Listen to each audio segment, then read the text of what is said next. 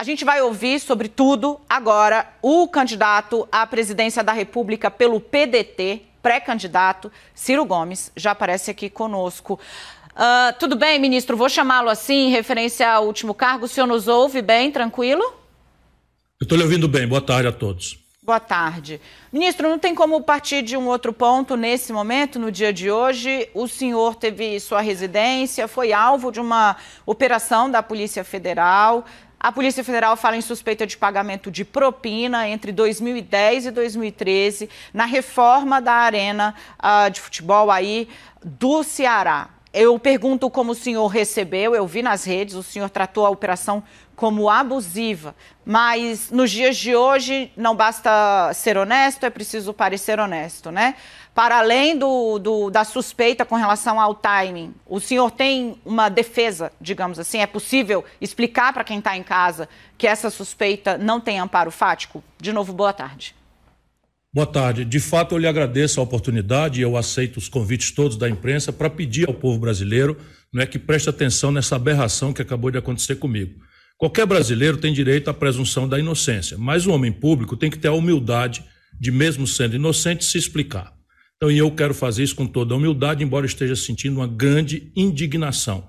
Desculpa eu lhe dizer, mas eu tenho 40 anos de vida pública, é a primeira vez em 40 anos que eu sofro esse tipo de suspeição moral, não é? E sou uma pessoa que combato a corrupção a vida inteira. Sou famoso, inclusive, às vezes até negativamente, por estar sempre combatendo e ali, garoto eleito, eu recusei três pensões, eh, de três aposentadorias, não fui morar no palácio, porque tem um, eu cultivo muito essa questão da ética e da decência. Qual é a acusação? A acusação você já apresentou. Seria que eu estaria envolvido em receber propina, junto com meu irmão, que era governador do Ceará, por uma obra que foi licitada em 2011. 2012. Nós estamos então falando de 10 anos atrás, nove anos atrás. Essa obra foi o Castelão. Agora, meus advogados, porque isso tudo foi uma surpresa, não fui chamado, ninguém me pediu esclarecimento, eu não sabia sequer que havia essa investigação. Os advogados trouxeram os fatos. E eu fico feliz, eu acho que Deus está me protegendo, porque vejam os brasileiros que a CNN me permite acessar. O Castelão, no Ceará, foi licitado, eu estou sabendo isso tudo depois, porque os meus advogados trouxeram, pelo menor preço. Ou seja, ganhou a concorrência do Castelão a empresa que colocou o menor preço. Esse preço foi razoável? Bom, ele foi 100 milhões de reais a menos do que a proposta de edital permitia que fosse feita. Isto é comparável com qualquer outro estádio do mundo para a gente ter a capacidade? Olhe como Deus é grande e o brasileiro que está me acompanhando. Pois bem, o estado do Castelão, o estádio do Castelão, foi o mais barato de todos os estádios brasileiros e comparado com os estados construídos no mundo, nas Copas do Mundo de 2002 até cá, eu só vi isso depois que os meus advogados trouxeram, também foi o mais barato de todos. Mas então de onde vem essa suspeição? Vem de uma delação premiada que em 2017, ou seja, cinco anos depois da licitação, um diretor da empresa que ganhou teria feito. Vamos atrás dessa delação, me trouxeram aqui os meus advogados, o, o, isso a minha indignação subiu mais ainda. Em nenhum momento o delator diz que eu recebi ou pedi qualquer tipo de propina ou vantagem. Alguns deles dizem, inclusive, que me procuraram para conversar sobre este assunto, eu não tenho nem uma recordação disso, mas eu deveria usar esse argumento, porque está no mandado, de que eu, perguntado sobre a licitação, eu não tinha nenhum cargo público, eu disse para ele pura e simplesmente: está aqui no mandado que os meus advogados trouxeram. Disse eu para o cidadão, ele alega que no Ceará ganha concorrência quem oferece o menor preço. E o delegado de Polícia Federal, claramente a serviço da boçalidade criminosa do Bolsonaro, me coloca no, na lista de agentes públicos. E descuidou de olhar que eu não ocupava nenhum cargo público. Então, e, e qualquer pessoa que faz direito, que sabe direito, sabe que uma ação de busca e apreensão é uma ação cautelar para proteger provas no calor de uma investigação. Então veja, qual é o sentido de você fazer uma busca e apreensão sobre uma figura pública, candidata à presidência da República, por fatos que teriam ocorrido, e é mentiroso que tenha ocorrido, me envolvendo, em 2012.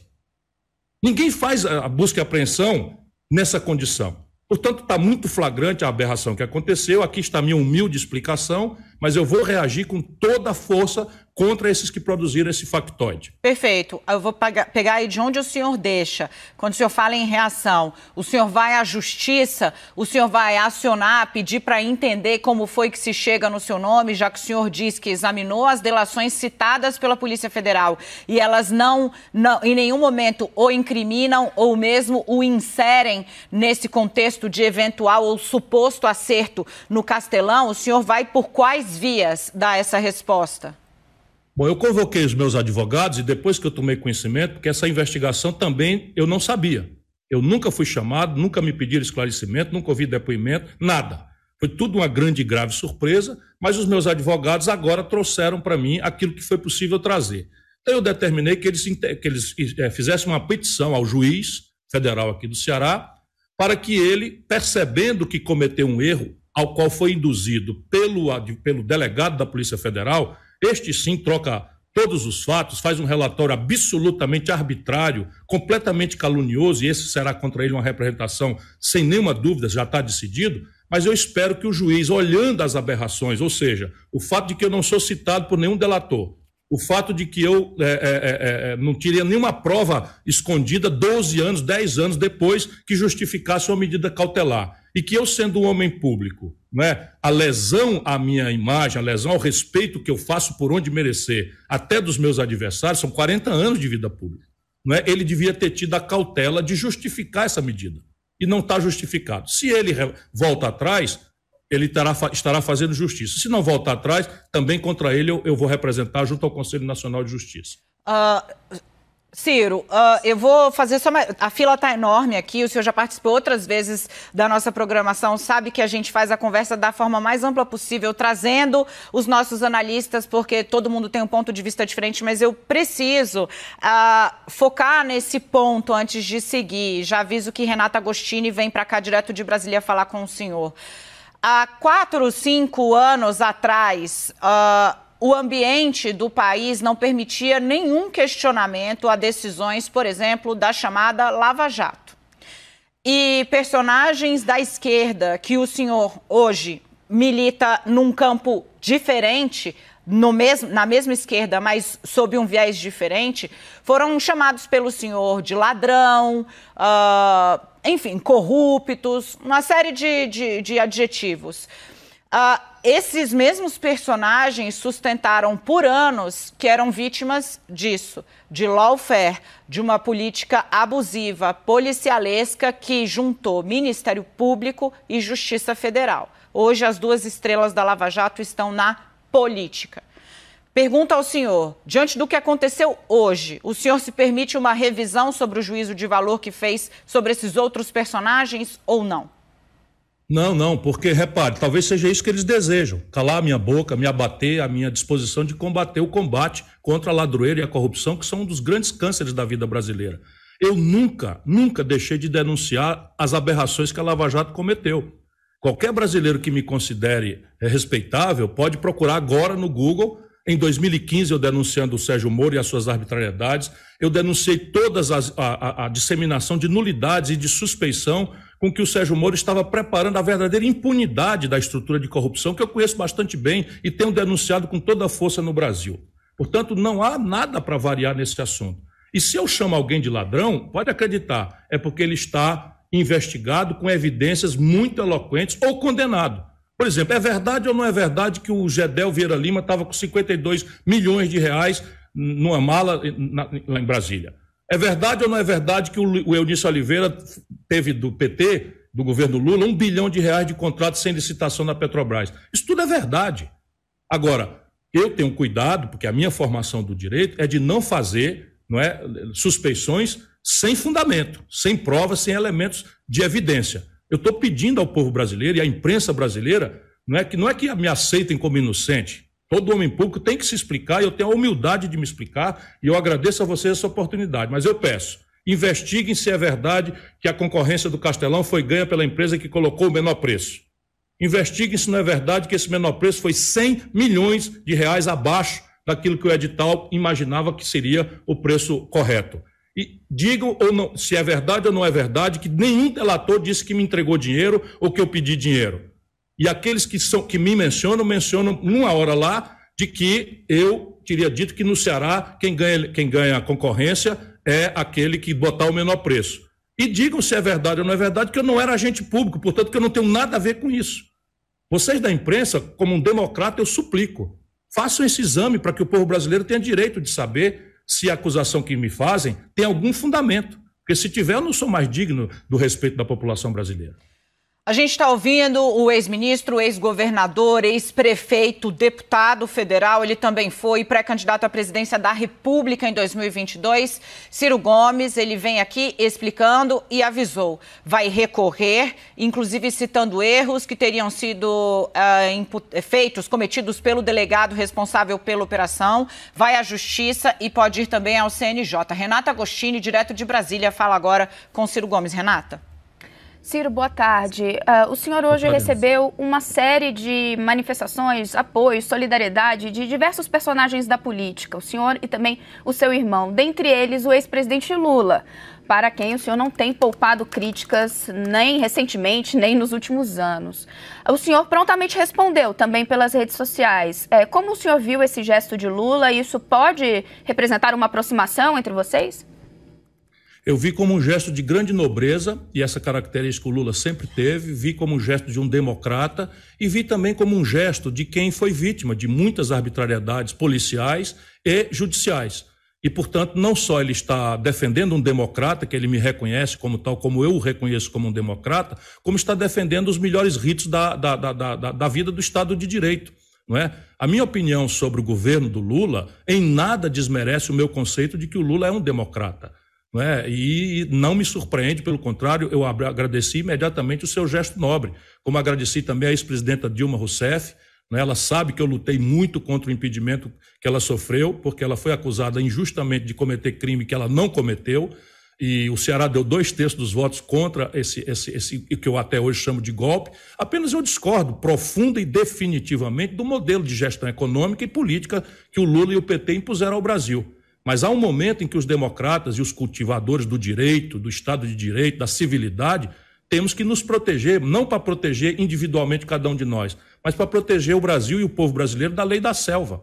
Porque senão, se eu não acredito mais no direito, se eu não acredito mais na democracia, por que, que eu vou ficar fazendo o que eu estou fazendo? Me comportando com equilíbrio, me comportando com isenção, procurando explicar para as pessoas com toda humildade que eu não devo nada, que eu sou um homem honrado. Eu já tenho 40 anos de vida pública. Eu comandei a economia do Brasil, fui ministro da Fazenda. Será que eu iria me sujar por uma porcaria, não é? Que eu não tenho nada a ver com isso e ninguém diz que eu tenho.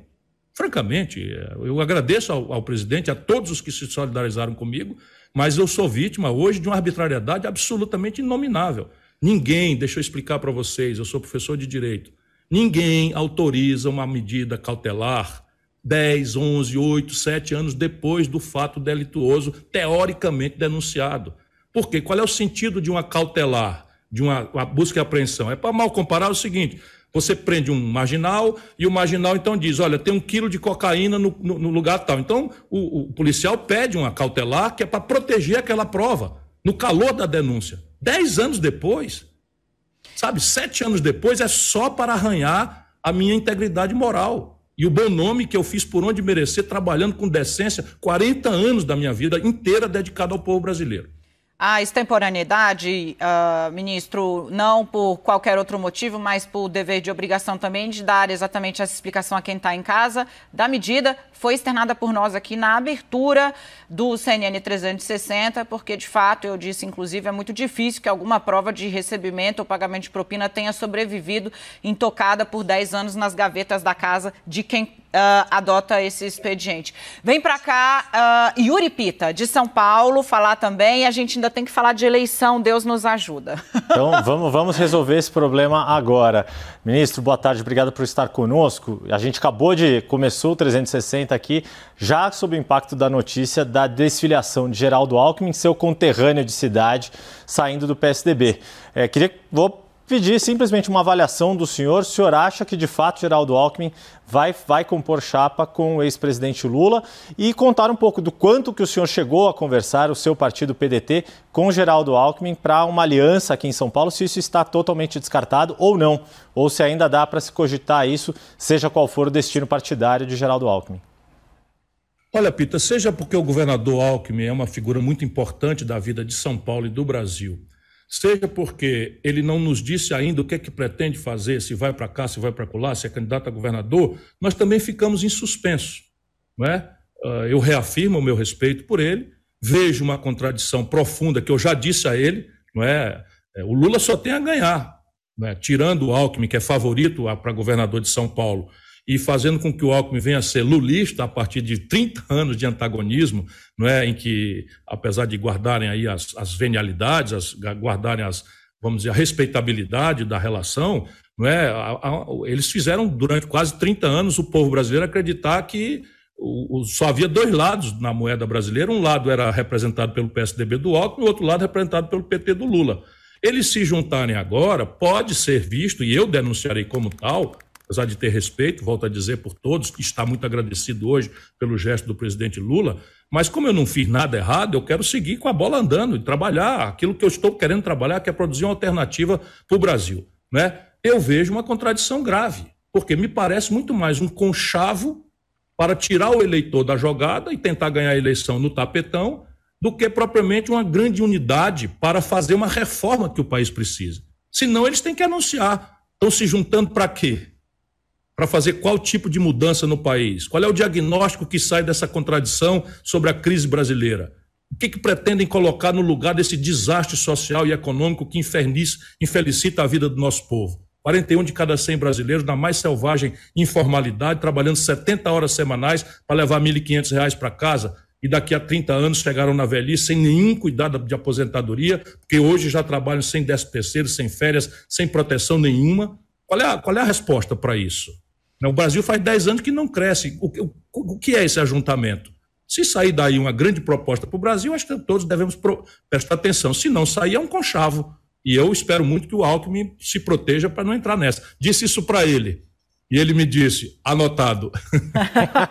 Ministro, para fechar, o senhor tem sido muito citado aí como o Ciro ah, eclipsado pela entrada de Sérgio Moro na, no cenário eleitoral para a presidência. A pesquisa que foi divulgada ontem, a gente vai detalhar ela daqui a pouco aqui, ah, não mostra uma distância grande entre o senhor e ele. Eu queria entender aqui que o senhor atribui essa recepção de que, na verdade, o senhor teria perdido espaço e como é que o senhor vê mesmo a entrada né, do homem que se apresentou, também falei aqui, né, ele criou a imagem pública dele como mais ou menos uma bola que destruiu o chamado sistema, né? E agora busca encontro, conversa com o ex-presidente Michel Temer, está tentando se inserir, de fato, vestir o figurino da política. Eu quero entender que juízo de valor o senhor está fazendo dessa operação e que futuro vê para sua candidatura? Muita gente diz que o PDT o pressiona. Veja, é, é, a pesquisa é o retrato de um momento, né? e a vida não é retrato, a vida é filme. Então, feita a tal distância, quando o povo não está ligado ainda na dinâmica verdadeira do processo eleitoral, elas tendem a revelar muito mais a notoriedade daqueles 10 dias, 12 dias que antecederam a pesquisa na grande mídia, etc, etc. O que me faz, com a minha experiência, olhar tudo isso com muita tranquilidade e muita serenidade. O que eu considero da presença do Sérgio Moro é uma aberração. Porque, repare, como é que o Sérgio Moro entra no processo eleitoral brasileiro logo candidato a presidente? Ele não é candidato a prefeito de Curitiba ou de Ponta Grossa, ele é candidato à presidência da República do Brasil um país de 210 milhões de habitantes, com 14 milhões de desempregados, com 41 de cada 100 pessoas empurradas para a informalidade, com a moeda que mais se desvaloriza, com a inflação pesada de volta, com milhões de alunos perdendo ano sem ninguém saber direito como é que vamos recuperar essa perda. E o Sérgio Moro, com zero experiência, vem da onde? Vem da magistratura. Se nós aceitarmos no Brasil que um juiz faça do seu cargo de juiz um ato de política eleitoral, nós estamos muito mal arrumados e acabou a democracia. Percebe? Depois esse juiz que condena um político vai virar ministro do outro político, que é o caso do Sérgio Moro, mediante uma promessa de vantagem devida, que é corrupção, de um cargo vitalício do Supremo Tribunal Federal. Depois de propriedade de muita informação privilegiada como juiz e como ministro da Justiça, louca e irresponsavelmente vai trabalhar numa multinacional que não é qualquer uma. É uma multinacional que está administrando a massa falida da Aldebrecht, que ele, Sérgio Moro, quebrou. Depois você tem um, o advogado da Aldebrecht, fez uma denúncia que está por ser investigada, eu não acabei de me explicar aqui. Nós, homens públicos, temos que nos explicar. Então, o Tacla Duran disse que a mulher do Sérgio Moro vendia delações premiadas através de um sócio chamado Zucoloto, e isso tudo está sendo investigado, ou não está sendo investigado, mas precisa ser esclarecido. Por isso, eu estou convidando o Sérgio Moro para um debate. Ele desafia o Lula, o Bolsonaro, que não querem nem ouvir falar em debate, porque nenhum dos dois aguenta, mas ele não aceita o meu convite. Eu estou renovando aqui. Vamos lá, CNN. Eu estou pronto para fazer a qualquer hora um debate com o senhor Sérgio Moro em que eu vou provar duas coisas. Essa retórica de corrupção é mentira, porque, por exemplo, no adjetivo, o Sérgio Moro tinha um apartamento particular dele em Curitiba e, ganha, e recebia o auxílio moradia, igualzinho o Bolsonaro, que tinha um apartamento em Brasília e recebia o auxílio moradia. E a gente vê as pessoas se são honradas ou não, é nesse gesto. Eu não fui morar no palácio quando fui eleito governador do Ceará, por ética. Eu não recebi as aposentadorias imorais que eu teria direito de receber por decência, por ética. Portanto, vamos fazer uma discussão. Ele nem é sério e nem tem nenhuma experiência para dar cabo à tragédia brasileira. E isso o debate é que vai revelar. Ah, gostei da ideia, vou levar para frente, hein? Fazer o debate da ter chamada terceira via aqui, né? Para ver se afunila alguma coisa. Ah, Agora ministro... a terceira via não pode ser, não pode ser a, o clube das viúvas do Bolsonaro, que eles todos são, menos eu.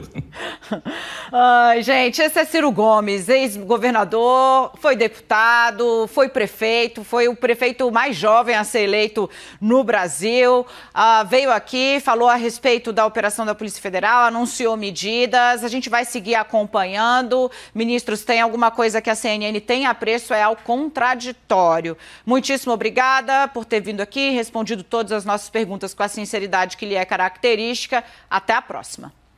Eu agradeço muito a vocês e peço, investiguem se não é verdade que o Castelão foi escolhido por licitação de menor preço e que eu não fui citado nem remotamente como alguém que tenha pedido ou recebido qualquer tipo de vantagem. Eu sou sério, o brasileiro pode saber disso.